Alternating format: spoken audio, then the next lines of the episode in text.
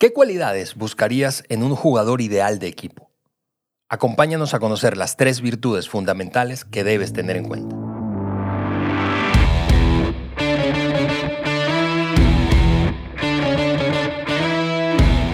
Amigos, bienvenidos al podcast de liderazgo de John Maxwell por mi gran Juan Beriken. Estamos listos aquí en el estudio. Yo soy Ale Mendoza y estamos más, más que listos y emocionados en este episodio de inicio de año. Bueno, es el segundo, no es, no es el primero. Y lo que pasa es que Carla me ganó.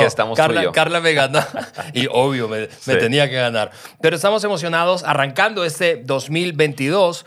Eh, con una conversación súper interesante acerca de equipos, eh, equipos de trabajo, Juan. Eh, tú eres un apasionado del trabajo en equipo y, y si tú nos estás escuchando o viendo a través del canal de YouTube, y te ha tocado formar un equipo, ser parte de un equipo, liderar un equipo y lograr grandes cosas, eh, ya habrás seguramente notado que el talento y las habilidades no son suficientes cuando se trata de eh, lograr lo que queremos lograr. Y de eso, insisto, sabe y es un apasionado mi querido Juan. Juan, queremos escucharte hablar de trabajo en equipo. Ale, ¿qué tal? ¿Cómo estás? Qué gusto estar ya primera vez contigo en estudio. Y saludos a todos. Eh, espero que ya hayan regresado a un, a, un ya ritmo de, vida mm. normal, porque yo sí, yo ya, ya estoy jalando, ya, ya, estamos en un ritmo normal y súper feliz de estar en estudio y estar con ustedes hoy. Hablando de, de los jugadores de equipo, esta serie, por, va a ser muy, muy bueno. muy bueno, Ale.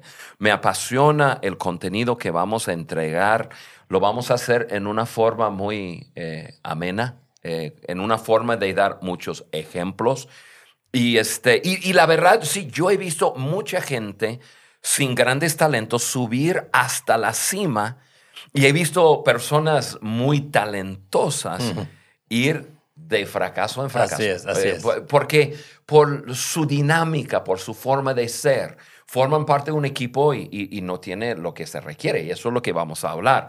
Cuando tú, cuando sepas cómo, cómo es un jugador de equipo, vas a, vas a cambiar tu manera de buscar personas para tu equipo, pero creo que más vas a comenzar a, evaluar tú lo más importante, cómo eres tú y juntos vamos a ir creciendo en, esto. Sí, así es. Y, dicho eso, eh, Juan, es, un tema, aunque no tiene demasiados eh, puntos eh, que vamos a, cubrir, pero hoy vamos a hablar de tres, de tres virtudes, tres cualidades o virtudes de un jugador ideal. Y esa esa, ese adjetivo ideal es importante en esta conversación. Em, vamos a hacerlo evidentemente bañados, influenciados por em, eh, los principios del doctor Maxwell, pero estamos eh, eh, tomando una, una, un libro de Patrick Lencioni, que es un, un, autor y experto de liderazgo gerencial.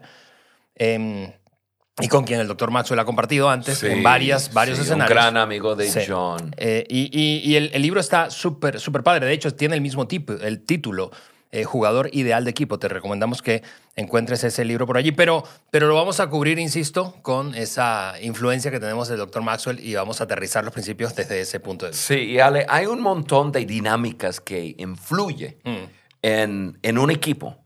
Su interacción, su desempeño y y, para ver eso, altamente recomiendo el libro de John Maxwell de las 17 leyes incuestionables del trabajo en equipo. Maxwell cubre pues 17 leyes. Exacto. y habla de, de, mucho, mucha dinámica, ¿no? Pensamos en el eslabón débil. Un equipo es tan bueno como es su jugador más débil la ley de la manzana podrida, hablando de actitudes mm. que son sumamente contagiosas. Y pues hay tantas cosas que, que la, de Monte Everest, que entre, entre más alto el, desafío, pues más importante es el trabajo en equipo. Entonces hay mucho y altamente recomiendo el libro de John Maxwell. Ahora, hoy vamos a hablar de los jugadores y Patrick le da en el clavo. Totalmente.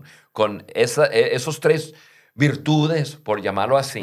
Entonces, vamos a entrar y vamos a ver qué tan importante es, porque Eh, yo creo que las personas que nos están escuchando hoy, comenzando el año, seguramente están pensando en, en su desempeño y lo que pueden lograr.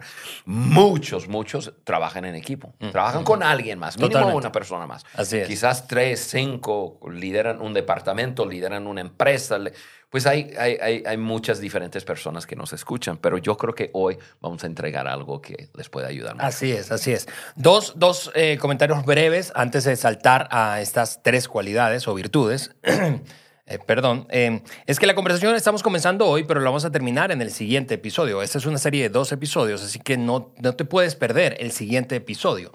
Em, y, y por otra parte, em, estas son eh, eh, cualidades o virtudes que se pueden desarrollar. eh, y eso me hace recordar algo en, en la introducción del libro Las 21 leyes irrefutables del liderazgo del doctor Maxwell. Él, él- él- él cuando habla de, de cualidades, precisamente dice que podemos ser mejores de lo que somos ahora. Y eso es una premisa que creemos junto a, a- a John.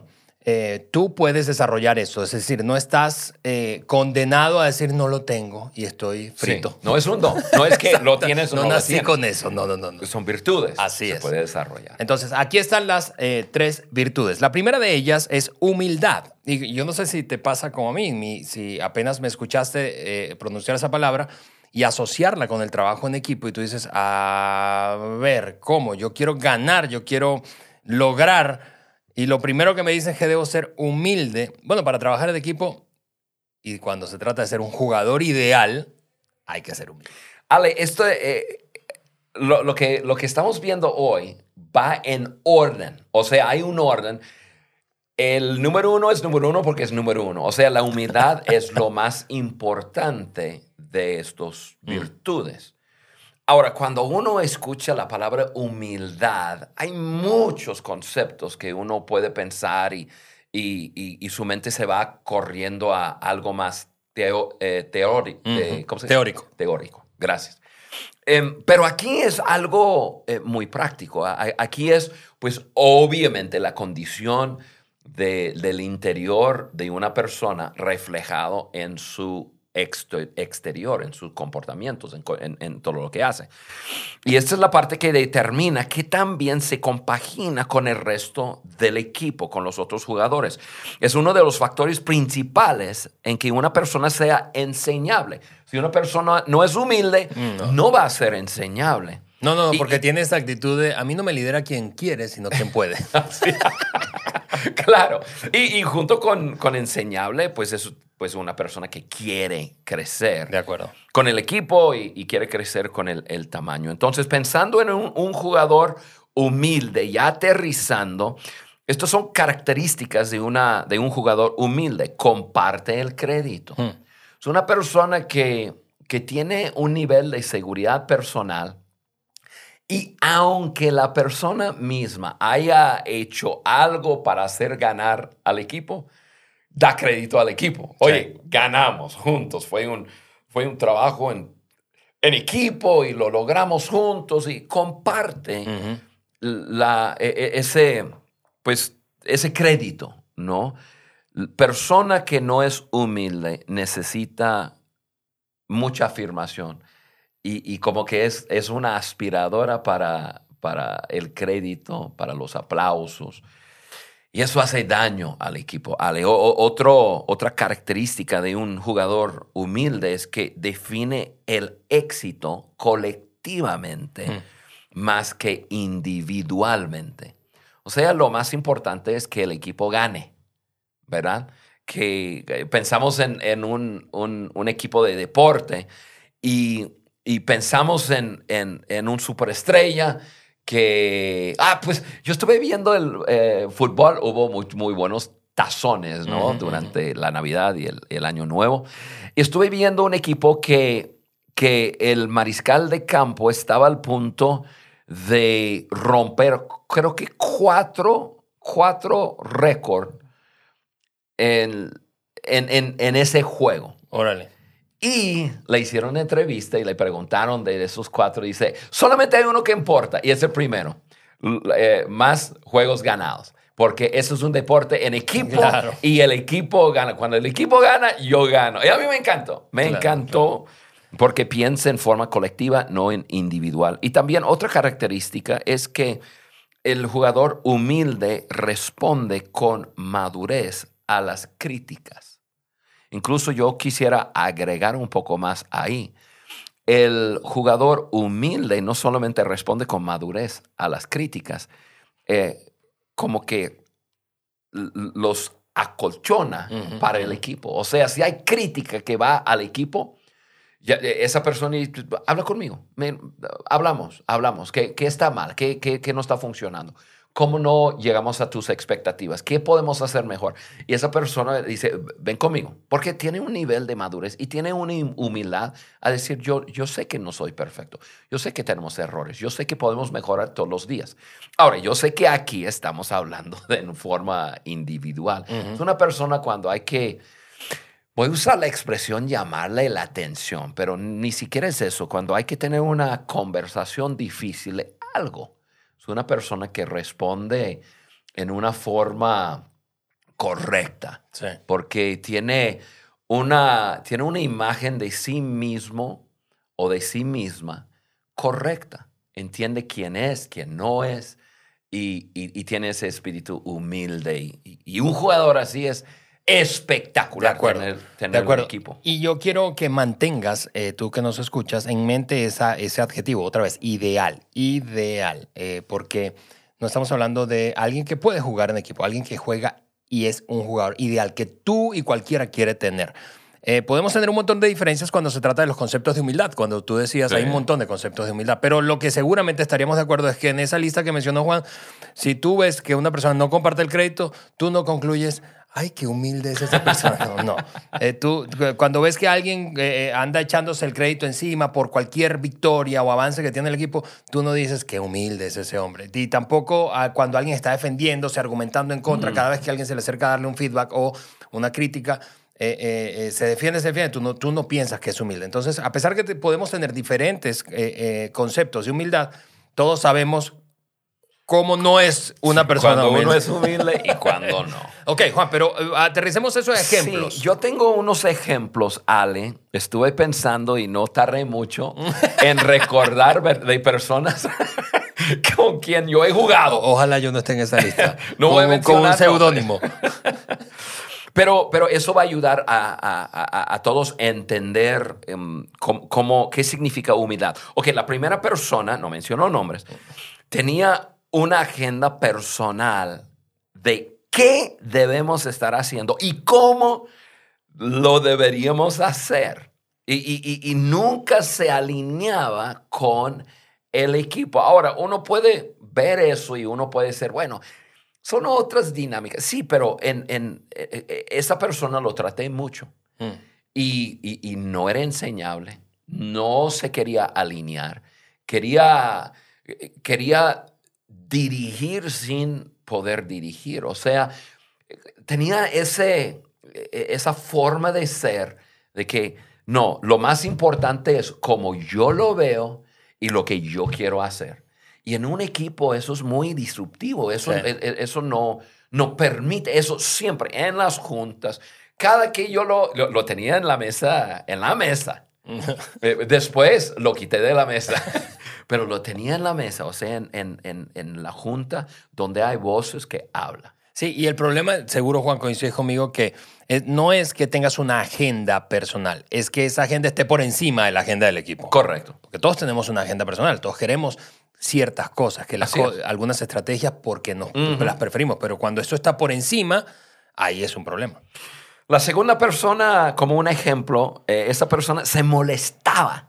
Yo tengo un nombre en mi mente, pero se molestaba si alguien, si, si alguna persona del equipo eh, fuera reconocido eh, o aplaudido por algo y no se le incluía.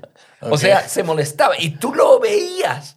Y, y este, y- y fueron tantas las veces que sucedió que todos los miembros comenzaron a, a como tener miedo de aplaudir a otra persona, porque dice, si, yo- si no incluyo a mm, pues va a haber problemas, Sí. va a haber fricción, se va a discutir, ya va a comenzar a, a- a decir cosas y, y la falta de humildad en esa persona, de poder aceptar que alguien hizo algo bien y, y- y- y era adecuado aplaudir a esa persona, em, creaba muchos problemas. Eh, eh, la tercera persona que estoy pensando, eh, eso, es, esa persona venía de un país súper desarrollado, tenía una muy buena educación, una persona súper educada, tenía dinero, venía de una familia de dinero y tenía opciones. Ahora, no hay nada mal con eso. Al contrario, pues qué bueno, qué padre. Su situación en la vida era mejor que el resto de las personas del equipo. El problema era que él se sentía y actuaba como una persona mejor o mayor, de, de mayor valor que las demás personas. O sea, Órale. o sea, venía de una condición que otras personas no en el equipo no venía. Pero como que lo, lo, lo, lo, lo- lo mantenía así muy a, a- a- a pecho a decir, yo, yo, yo, soy, yo soy la persona y yo tengo opciones. Ah, y si, y si yo quiero, yo lo puedo comprar. Y, este, y si... No, eh, eso Sí, sí. causó... Porque en un equipo tenemos que tener un, un respeto para todos. Y, y la persona que no tiene humildad, que cree, que se cree mejor que otros, crea muchos problemas. Y, y- y la cuarta persona simplemente no podría aguantar que hubiese una conversación difícil con ella. Mm. No podría. Era una de esas personas que, pues ya lo dijimos, en, eh, que, que, que responde en una forma madura a la crítica. Esa persona, en el momento que comenzaba, eh, voy a decir, no es su nombre, pero voy a decir, a ver, una- Sí, porque ya, ya, o sea, ya Juan ha soportado mucho Romana. sin decir Yo nombre. nunca he tra- trabajado con una mujer que se llama Romana. Entonces, yo comenzaba así. Romana, necesito tener una conversación contigo. Es una conversación que necesito que prestas mucha atención porque tu respuesta hacia lo que vamos a hablar. Y yo llegaba hasta ahí y se, se agachaba la cabeza y comenzaba a decir, no, eh, Juan, es que... Y comenzaba con... Ni sabía lo que le iba a hablar. O sea, una, una- un mecanismo de defensa. Pero muchas personas podrían creer cre- que eso es humildad. Ay, qué humilde, que se agacha la cabeza y se toma la postura de humildad. Eso no es humildad. Es un mecanismo de defensa. No quiere escuchar palabras que, que- que no, que no quiere escuchar. Y te, y te va a manipular a través de lágrimas, a través de acciones físicas. eso es una falta, hale una falta de humildad. Ok, eh, no te voy a preguntar si alguno de esos cuatro sigue en, tus equipos, este, pero quiero... La respuesta es no. Exactamente. ¿Por qué? ¿Por qué la respuesta es tan obvia? Seguramente eh, escuchando a Juan, tú coincides, es obvio, no puedo... Bueno, porque ellos no son jugadores ideales, es decir, no son gente a la que queremos en nuestros equipos. Y, eh, Pero, pero Ale, una cosa muy importante. Lo que pasa es que, eh, claro, ellos tenían deficiencias en, porque todos tenemos deficiencias, tenían eh, deficiencias en estos, eh, en estas, eh, estos virtudes, pero no crecieron. Cuando ya en, en estas prácticas con ellos no crecieron, lo cual es una falta de humildad, porque decías que es, no están dispuestos a así aprender. es, no crecieron y entonces quedaron atrás. Ok, la, preguntas eh, eh, pueden ser varias, pero te voy a lanzar un par. Eh, preguntas como de autoevaluación, porque ya sabes que siempre procuramos mantener esta conversación enfocada en ti como, como oyente, no en otros. ¿Cómo respondes a las críticas? Pensando en los ejemplos que daba Juan. O, por ejemplo, otra pregunta interesante hacer es, em, ¿hace cuánto no dices, sabes qué, yo estaba equivocado? Tu opción es mejor. ¿Hace cuánto no le dices a un compañero o, co- o compañera de equipo, perdón, creo que te ofendí y, y ahora, ahora me doy cuenta? Eh, Porque todo eso está conectado con una práctica de humildad. Eh, esto, como decíamos al principio, es una cualidad una virtud que se puede y se debe desarrollar y es el fundamento, tal como decía Juan. La segunda virtud de la que eh, hablamos hoy es, es la segunda de tres, es, es hambre. Cuando decimos hambre, estamos hablando de una persona que levanta la mano, que quiere más, que dice, yo quiero involucrarme más, en más, eh, adquirir más responsabilidades, échame, échame más carga en la espalda, yo quiero seguir creciendo, aprendiendo, mejorando, más, más, más, más. Yo, eh, yo creo que la humildad definitivamente es esa virtud que, virtud que es, es, es más importante, ¿no? El virtud que más me gusta es hambre. Porque si ustedes conocieran a Juan. me encanta la gente que, que tiene un empuje, Mm. que, que em, un empuje por, por empujar la visión hacia adelante. Es una persona que hace que las cosas sucedan. Eh, Es una persona que trae todo el paquete. Cuando yo- el- todo el yo, vengo y traigo todo. Ahora, puede ser, esa persona puede ser una persona intensa y esa persona puede ser así como, como un caballo, así con toda la energía del mundo y uno que uno tiene que ayudar y dirigirlo. Pero me encanta personas en el equipo que tienen hambre. Un, un jugador de hambre, hablan- hablando de unas características. Em, jugador que tiene hambre siempre busca más para hacer. Yo, yo lo pienso así, busca más responsabilidad. ¿Qué más puedo hacer? ¿Cómo te puedo ayudar? ¿Qué? Yo. O sea, cuando ya están hablando de algo, entonces, ¿quién, qui- quién puede? Yo. O sea, es una persona que busca llevar más carga. Y cuando tú tienes un equipo de personas con hambre que dice, que, que- que dice yo, qué, qué gusto, ¿no? Ver en una mesa em, 10 jugadores del equipo y tener una tarea y se pelean por quién, porque, por quién va a tener la oportunidad de hacerlo. Es, es un deleite. De acuerdo. Un deleite. Un jugador que tiene hambre es automotivado y diligente. A mí me encanta, tú, tú me conoces, Ale, y tú sabes por qué me encanta tanto esta persona. ¿Por qué? Porque es automotivado. Tú no tienes que estar ahí motivando. Mira, y yo quiero decir algo. que- Arreándolo como ganado, ¿verdad? Sí, eh, yo- que voy a decir algo que, que- que yo sé, tú, eh, bueno, alguien podría tomar esto en, en- y, y- y voltearlo y decir, Juan, es que tú has dicho otras cosas en otros podcasts. Definitivamente yo creo que debemos de aplaudir a la gente, debemos de motivar a la gente, debemos apreciar a la gente, debemos de agregar valor a, a la gente, debemos de, de- debemos de, de- de sonreír a la gente, amar sin condición a la gente, debemos de hacer todo eso. Pero un, una persona que tiene hambre no necesita esas cosas. De acuerdo. Esas cosas vienen así como extra. Es un plus.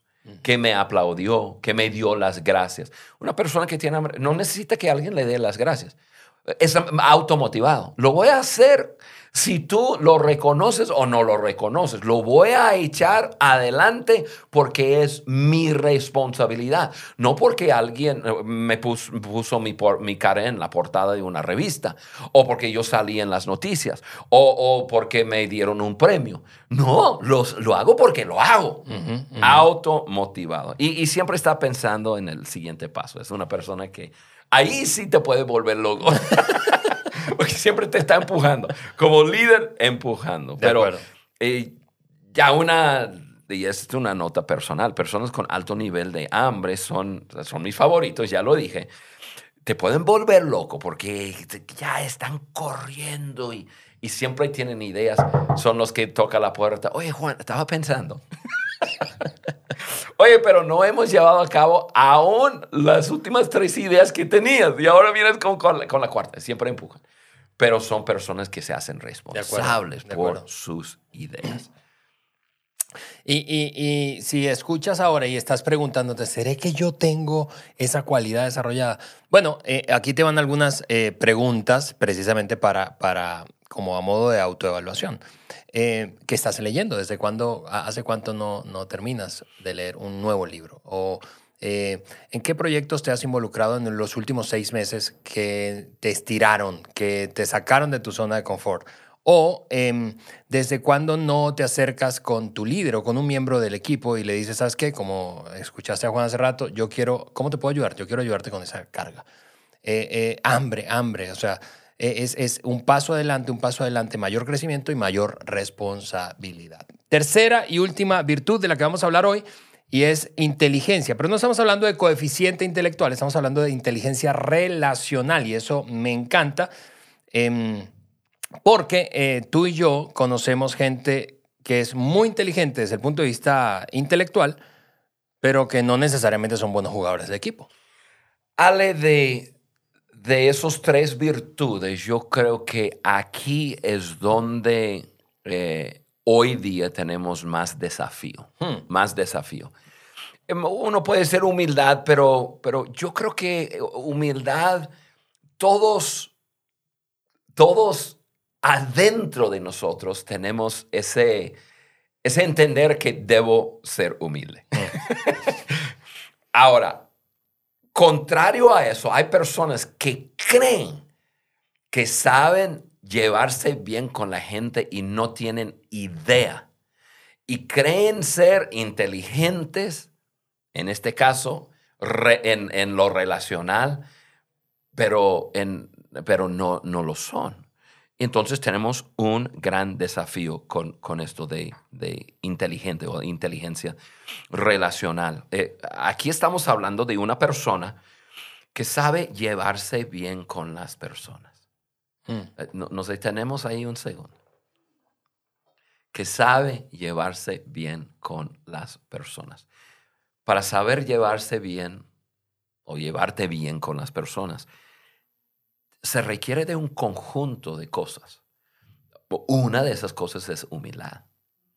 Y, y- otro es la seguridad personal, y, que es parte de la humildad. Y, otro tiene que ver con, con, eh, con respetar a las personas, valorar a las personas. Hay muchas cosas que, que- que podemos hablar, pero esta persona sabe llevarse bien con la gente. Cuando tú ves su trayectoria, tú ves su pasado, no hay un montón de escombro Ujú, relacional.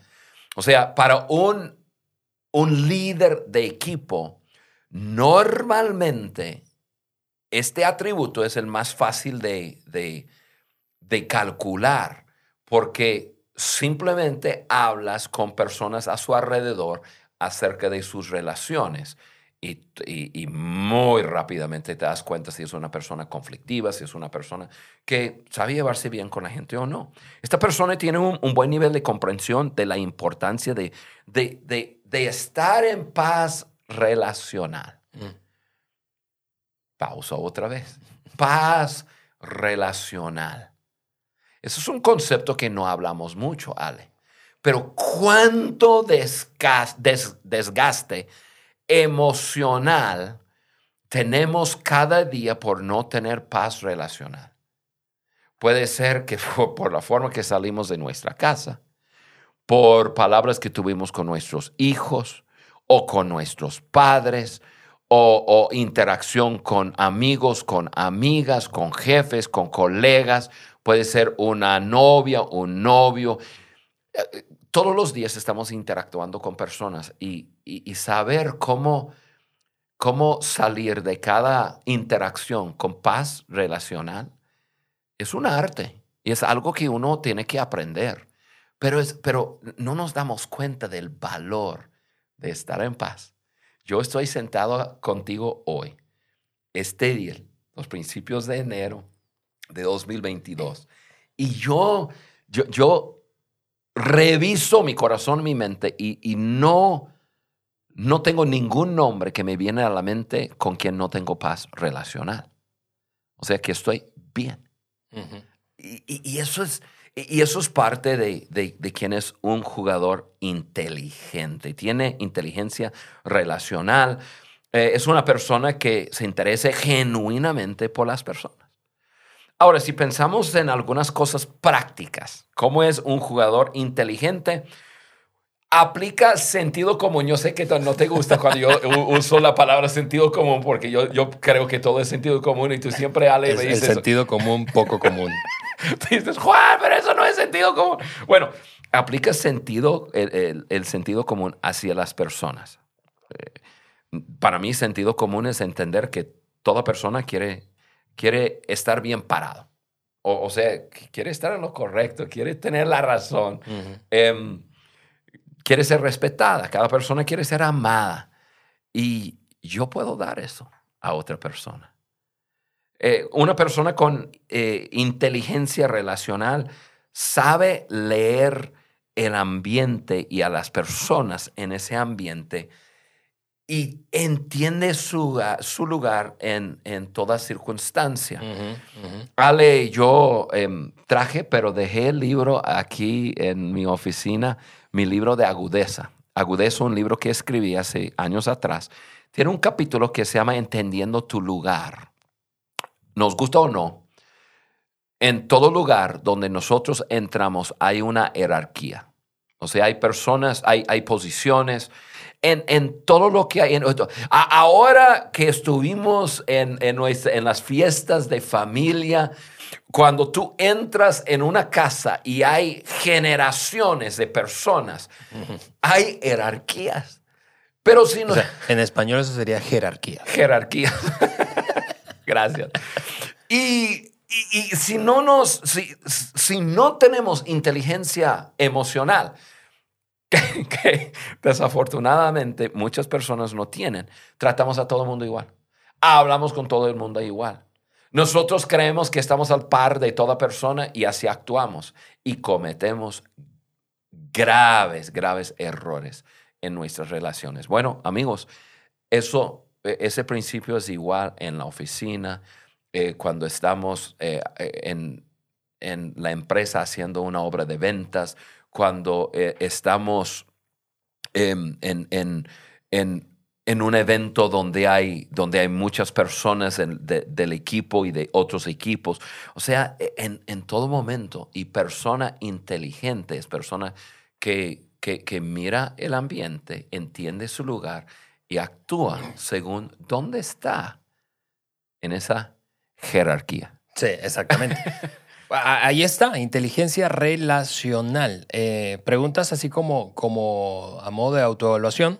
Em, pensando en eso que decías, Juan, ¿cómo está tu estela? Es decir, hay, hay, usaste la palabra escombros, hay mucho escombro relacional en tu pasado, en tu historia con otros eh, cuando piensas en, te detienes a pensar, hay gente con la que no estás ahora mismo en paz, hablando de paz relacional, ¿qué necesitas hacer para eso? O, o te has equivocado, de, si fueras honesto, honesta, descubrirías que te has, tendrías que reconocer que te has equivocado tratando a, otro, a todos como si fueran iguales y no porque sean más importantes, todo el mundo tiene el mismo valor. No estamos hablando de eso, estamos hablando de la dinámica de la relación en un grupo. Exactamente, exactamente. Entonces, eh, eh, todos los que hemos tenido la oportunidad de ser parte de un equipo o liderar un equipo, valoramos a la gente que es hábil para relacionarse con otros. Yo recuerdo todavía, por ejemplo, Juan, un voto de confianza que tú me diste en, en una de las primeras ocasiones de ir a resolver un asunto con una persona que era muy difícil en un país y que estaba potencialmente causando problemas para nuestra organización. Y, y, y, y eso, eso me puso a mí en un modo, yo, yo, o sea, se supone que yo debo resolver esto con una persona que aparentemente es difícil.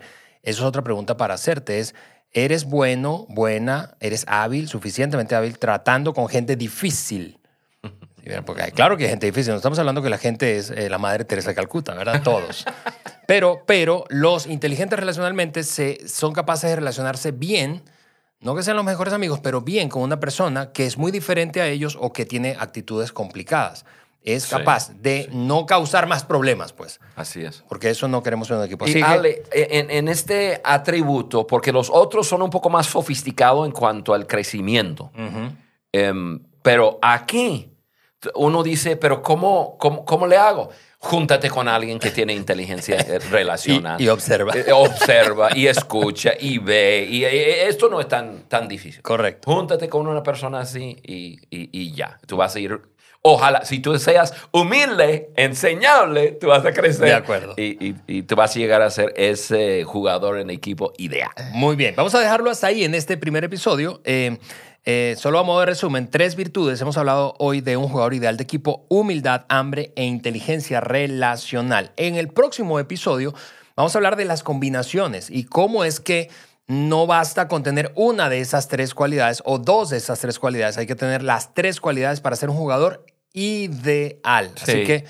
porque cada uno de ellos son poderosos, pero el, realmente el concepto de, de tener los tres y, ser esa persona integral con, con estos tres atributos. Es, eh, eh, ahí es donde está el- el- la magia De acuerdo. de un jugador ideal. De acuerdo. Amigos, entren a nuestro sitio web, eso es www.podcastdeliderazgo de johnmaxwell.com y allí puedes descargar la hoja de discusión y recursos gratuitos que eh, posteamos, cargamos allí cada semana eh, para ti y tu equipo. Y obviamente también puedes seguir a Juan en su canal de YouTube, eso es Juan Beriken, así lo encuentras. Eh, suscríbete, dale click a esa campanita para que te activen las notificaciones y sepas cuándo tenemos nuevo contenido. Nos vemos y escuchamos en una semana con el cierre de esta conversación, las tres virtudes de un jugador ideal de equipo. Chao. Bye. Gracias por acompañarnos en el podcast de liderazgo de John Maxwell por Juan Beriken. Para nosotros es muy importante saber qué opinas de nuestro contenido. Por eso te pedimos que nos dejes un like y tu comentario en cualquiera de las plataformas por donde nos escuches, iTunes, Google Podcast o Spotify. También puedes ingresar a podcast de liderazgo de johnmaxwell.com. Suscríbete, descarga las hojas de discusión y conéctate con nosotros a través del link de WhatsApp que vas a encontrar ahí. Juntos seguimos añadiendo valor a líderes que añaden valor a otros.